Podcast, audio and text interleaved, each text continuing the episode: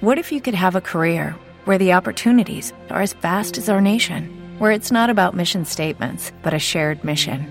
At U.S. Customs and Border Protection, we go beyond to protect more than borders from ship to shore, air to ground. Cities to local communities, CBP agents and officers are keeping people safe.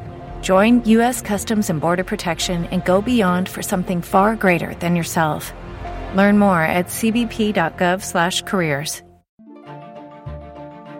Gobierno del Estado a través de Escuela de Gobierno y Gestión Pública presenta El futuro de la administración. Autores del libro Gary Hamel y Bill Bren, comentado por Jorge de la O. Hoy en día, la realidad de nuestros entornos nos invita y motiva a estar innovando, y en el caso de la administración no es la excepción. Por lo que es necesario dar resultados con una actitud donde se busque siempre gestionar de forma audaz e innovadora, romper los paradigmas de ayer, contar con retos grandes para buscar el éxito, realizar prácticas administrativas poco convencionales, buscar romper los cuellos de botella que realmente se encuentran en la parte alta de la botella. Así también debemos convertirnos en pioneros de la administración del siglo XXI. Tener las camisetas bien puestas desde la parte inferior de los organigramas tradicionales donde busquemos involucrarnos todos en la toma de decisiones.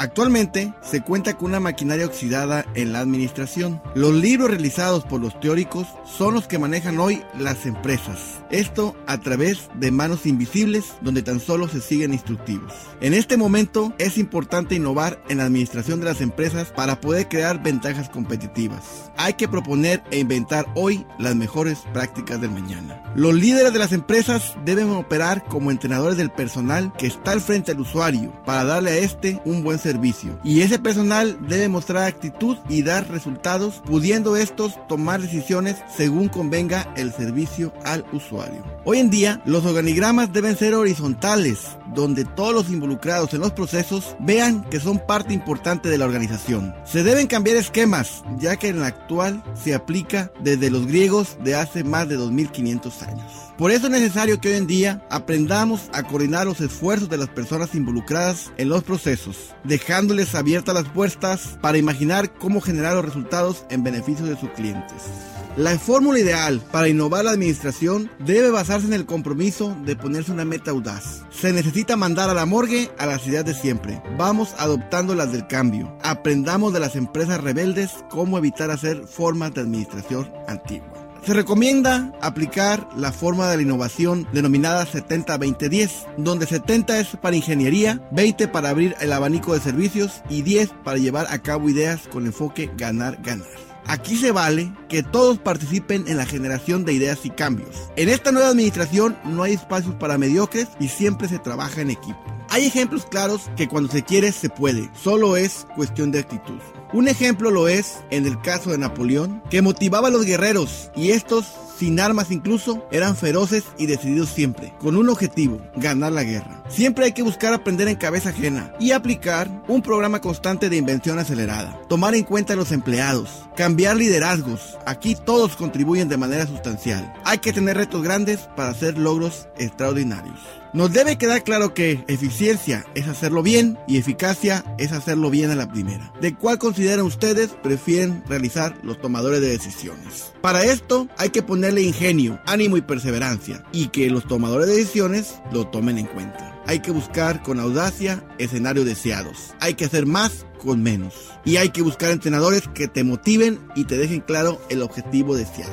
Así pues, en conclusión, los autores señalan que lo que se debe hacer es crear dentro del área en que se trabaja una comunidad de propósitos.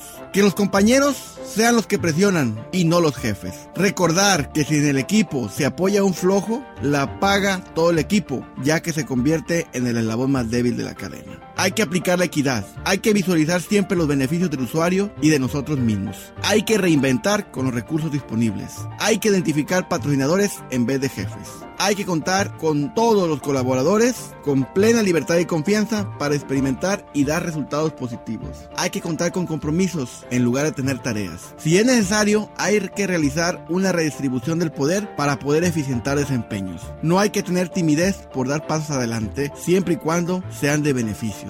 Debemos tener tatuada la misión de nuestra empresa y considerar siempre la importancia de creérsela. Hay que ser nosotros los agentes de cambio que la sociedad requiere y tomar en cuenta que en el futuro de la administración, en crisis, hay que ver oportunidades. Hay que generar cambio desde arriba. Hay que separar el qué del cómo. Separar decisiones de consecuencias. Ofrecer diferentes tipos de estímulos. Trabajar por resultados, no por esfuerzos. Recordar que es mejor experimentar que planear. Cambiar el medio de los que saben dar resultados. Asignar dueños a cada proceso.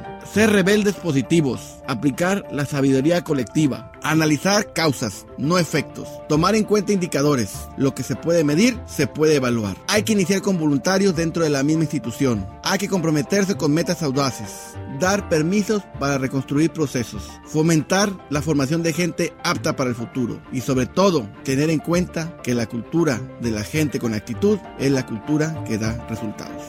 Gobierno del Estado a través de Escuela de Gobierno y Gestión Pública presentó El futuro de la administración. Autores del libro Gary Hamel y Bill Bren. Comentado por Jorge de la O. Dentro del primer ciclo de lecturas.